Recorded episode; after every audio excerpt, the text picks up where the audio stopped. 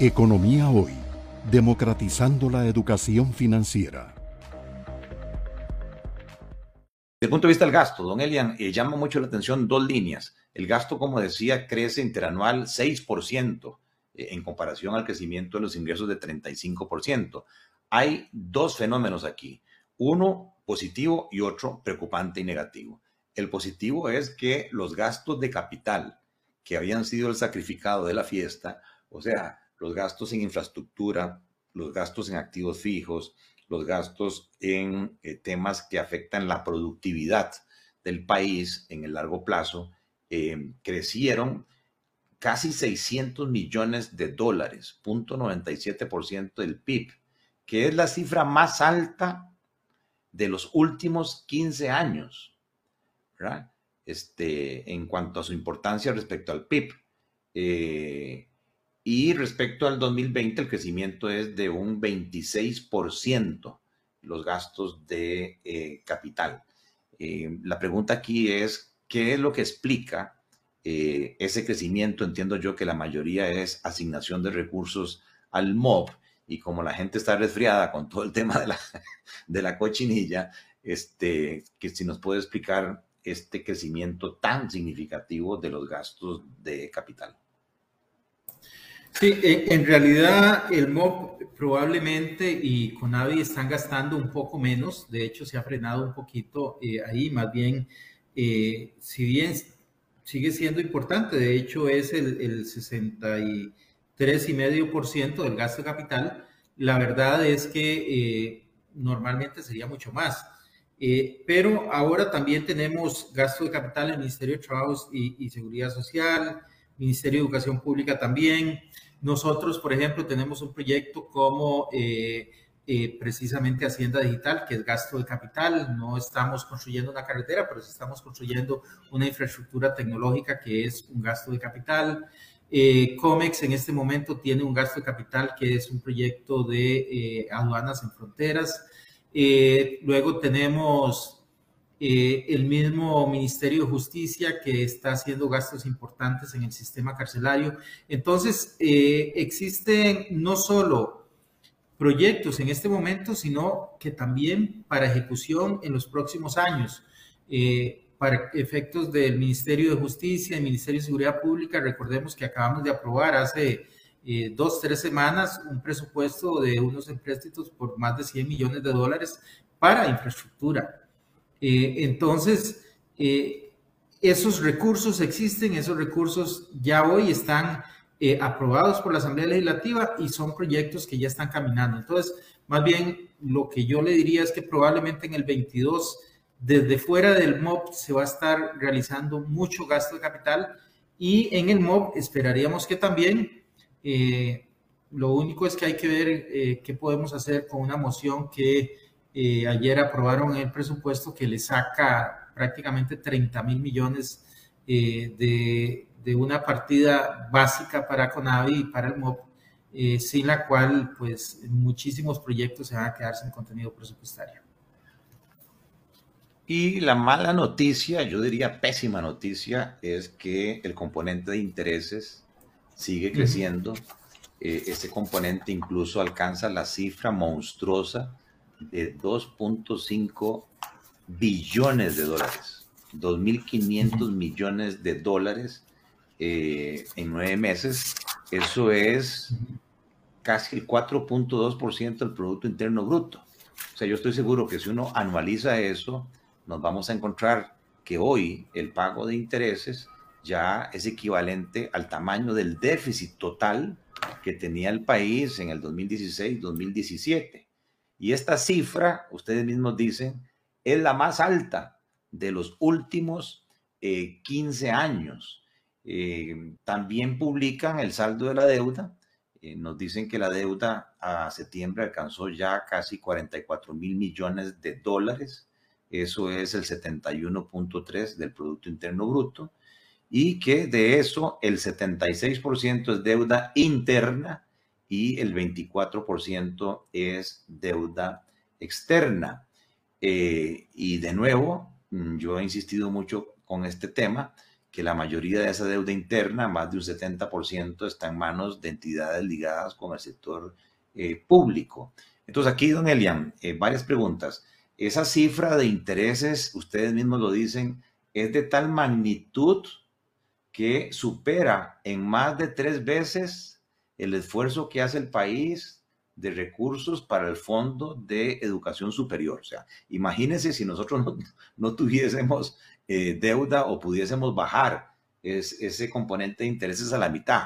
¿Cuánto se podría dedicar a temas de destino social a propósito de los grandes problemas de desigualdad en la distribución eh, del ingreso? Eh, hay recientemente un proyecto de la Contraloría en cuanto a los manejos de la liquidez eh, del sector público y es lo que uno no logra entender. Si la deuda interna está en manos de los mismos hijos del gobierno central, eh, y perdón que lo diga así, ¿cómo no ha sido posible que los dueños de la bola, sea el presidente de la República o don Elian, llamen a los presidentes de los bancos estatales, al presidente del INS, al presidente de la Caja, eh, al presidente del ICE, y que les diga, miren, eh, están venciendo por año 4 mil millones de dólares, de lo cual la gran mayoría, si no total, es deuda interna y de eso un altísimo porcentaje de ustedes. Eh, yo sé que no necesitan el 100% de esos vencimientos en sus flujos de caja. Háganme el cálculo y yo estoy en la mejor disposición de pagarles esa necesidad de fondos inmediata porque no se puede parar la operación de esas entidades. Pero la diferencia, ¿verdad? voluntariamente, porque esto no puede ser un default selectivo, voluntariamente emitamos un nuevo bono, eh, pero a siete años, ocho años plazo, y sí seamos conscientes con una visión país este, de una tasa de interés más competitiva. O, al contrario, seguir el proyecto de ley de manejo de liquidez y decir, olvídese, los excedentes que quedan en esas entidades descentralizadas vienen a caja única y no me estén cobrando intereses que comparativamente con el sector externo eh, están sangrando de la familia, por decirlo en términos muy crudos. Entonces, ¿por qué esa, por esa reingeniería financiera de la deuda interna en manos del sector público no se ha podido hacer con esa, digamos, profundidad? Sí, primero eh, hay que ver algunos aspectos, digamos, y cuando nosotros hablamos de la Caja Costarricense del Seguro Social, en su mayoría estamos hablando de eh, tema de pensiones. Entonces, eh, si nosotros empezamos a trasladar lo que es propiamente la liquidez, o más que la liquidez, el ahorro que tiene eh, la caja para efecto de las pensiones, y nos traemos eso hacia acá, hacia el gobierno, y al final lo que hacemos es que nos pasen el monto que año a año van a requerir para el pago de pensiones, y yo lo primero que no quiero imaginarme es la complejidad de la situación social a raíz de una decisión de ese tipo. Creo que sería socialmente muy, muy reprochable o muy reprochado y tendríamos que afrontar consecuencias bastante delicadas en ese ámbito. En segundo lugar, eh, creo que también sería para el Ministerio de Hacienda asumir una responsabilidad que eh, muy compleja, porque el Ministerio de Hacienda entonces va a estar administrando un flujo de caja, porque lo que van a hacer desde la caja costarricense sería decirle cuánto tiene que poner año a año para esas pensiones.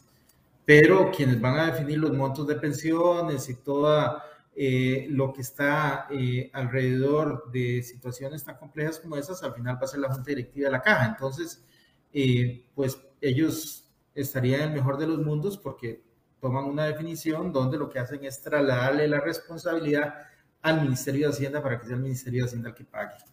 entonces, yo esa parte ahí no la veo posible. Luego, si nos vamos a los bancos, de, concretamente el Banco Nacional, ¿para qué vamos a ir tan lejos? El Banco Nacional, por ejemplo, nos hizo la guerra por un proyecto como lo es el proyecto de, de dividendos, donde lo que buscábamos era algo tan simple como que durante cuatro años se pudiera eh, pagar una parte del dividendo eh, directamente desde estas instituciones hasta el Ministerio de Hacienda precisamente para no tener que subir impuestos a los socios de esas empresas públicas. Eh, entonces, eh, no veo yo que sea como una opción, dada la autonomía de la que gozan estas entidades. Eh, además, desde el punto de vista del riesgo fiscal, creo que el riesgo que nos haría incurrir es mucho mayor que lo que es propiamente el beneficio que obtendríamos con la parte de intereses.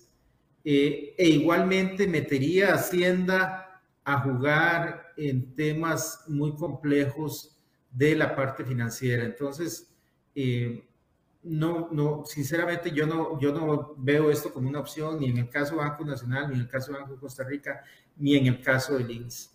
Creo que ese es un proyecto eh, pues que hay que trabajarlo, que hay que revisarlo, porque puede tener eh, algunas, algunos temas de gran complejidad eh, nosotros sí hemos estado trabajando y hemos estado haciendo un esfuerzo para que algunas entidades vengan a caja única directamente, eh, pero eh, creo que, que, el proyecto todavía tiene algunos aspectos que, que, merecen una amplia revisión y discusión antes de, de ser aprobado por la Asamblea Legislativa. Y don Elian, este, para ir terminando, le entiendo muy bien eh, el tema este de el posible conflicto que pueda haber con la Junta de la Caja, aunque yo soy un fiel creyente, eh, cosa que la misma sala constitucional ya ha reiterado varias veces eh, del artículo 176 del equilibrio presupuestario financiero, en el sentido que la autonomía de estas entidades descentralizadas, universidades, municipalidades, eh, la caja, no debe interpretarse como una soberanía. O sea, tienen autonomía en cuanto a eh, poder ejercer su gestión. Ahí son independientes, educativa, de salud, pero al final son parte del mismo Estado. Y si el, si el Estado tiene problemas financieros, pues obviamente todo el mundo tiene que socarse la faja. Entonces, la opción esta, nada más para entender de que sean ellos los que hagan sus números y que digan, mira, sí, en mi flujo de caja siendo yo la caja, siendo yo el INS, siendo los bancos, sí tengo necesidades para el próximo año, qué sé yo, de un 20% de esos vencimientos de 4 mil millones de dólares, pero el país, el 80% restante, sí, este, emitamos un nuevo bono, ¿verdad? Y ahí con solo eso, desde el punto de vista de amortización, que decíamos que era un gran componente de las necesidades financieras, mi cálculo es que eh, el resto del tiempo de Elian o del nuevo ministro de Hacienda que venga le va a quitar una presión de por lo menos 3, 4 puntos del PIB de necesidades financieras. La parte de intereses sí la entiendo, es más complicada, este, de negociar tasas de interés hacia abajo, a nadie le gusta, eh, pero por lo menos en lo que es eh, un nuevo bono para aplanar esas torres de vencimientos de la deuda interna en manos de las mismas entidades del sector público, me parece que es una idea que hay que retomar. Sí. Tal, vez ahí nada más, don Gerardo, hay que, hay que tener eh, cuidado con eh, el tema de la unidad del Estado, es decir, eh, no somos tan, tan, tan juntitos, no, no estamos tan uniditos. Y nada más lo invito a que lea hoy La Nación, la primera página de La Nación, lo que hoy nos dice es un tema a la caja MEP, donde en el centro de la noticia nos meten a nosotros también. Eh, y entonces, eh, de los maestros en mora, y, usted me dirá, ¿y por qué los maestros en mora? Ustedes no pagan la caja puntualmente. Cada mes se paga la caja. Además, el tema que se está discutiendo ahí del IDS se paga desde el 2017. Lo que hay es un reclamo por eh, un pago atrasado que eh, ya se hizo un convenio y hay una serie de cosas ahí más o menos complejas, pero sobre las cuales se está trabajando. Pero entonces, eh, de pronto se da cualquier situación y aparece en mora. Y entonces imagínese usted lo que es tener en mora a todos los maestros y profesores del país. Es decir, es una situación muy complicada, social y políticamente muy compleja. Y entonces resulta que hay instrumentos que se pueden utilizar eh, para eh, mover una discusión hacia un lado o hacia otro, y entonces cuando estamos en esa situación, pues no todos somos tan iguales. Eh, normalmente eh, hay algunos ministerios y algunas entidades que tienen eh, pues algunas situaciones que les favorecen más de lo que nos pueden favorecer a otros. Pero en ese tema de, reestructuración de la deuda, don Gerardo, yo creo que es importante tal vez no terminar sin, antes hacer un repaso con el tema de las curvas soberanas, de qué es lo que ha pasado con las curvas. Nosotros tenemos, por ejemplo, de diciembre del 2018 o de, lo que era diciembre del 2018 a, la situación que estamos ahora, eh, hay plazos como por ejemplo en dólares, el plazo a 10 años, donde nosotros le hemos recortado 460 eh, puntos bases a la curva. Es decir, se ha disminuido un 4,6% eh, la tasa de interés a pagar en un título a 10 años. o en el mismo plazo a 10 años, pero en colones, entre el 18 y ahora, recortamos 650 puntos base, un 6,5%, es decir, se estuvo pagando en aquel momento un 12,7% a 10 años. Ahora estábamos pagando un 6,2%, incluso en este momento creo que estamos un poco por debajo de eso. Entonces, esa reestructuración de la deuda ya se ha venido haciendo, pero se ha venido haciendo desde el mercado, se ha venido haciendo por vía de la tasa de interés, por control de la tasa de interés. ¿Cuándo se va a reflejar? Bueno, hay que seguir manteniendo esa presión sobre la tasa para que se tenga bajo y eso se va a ir reflejando poco a poco. ¿Por qué? Porque tenemos un stock de deuda que hay que ir cambiando.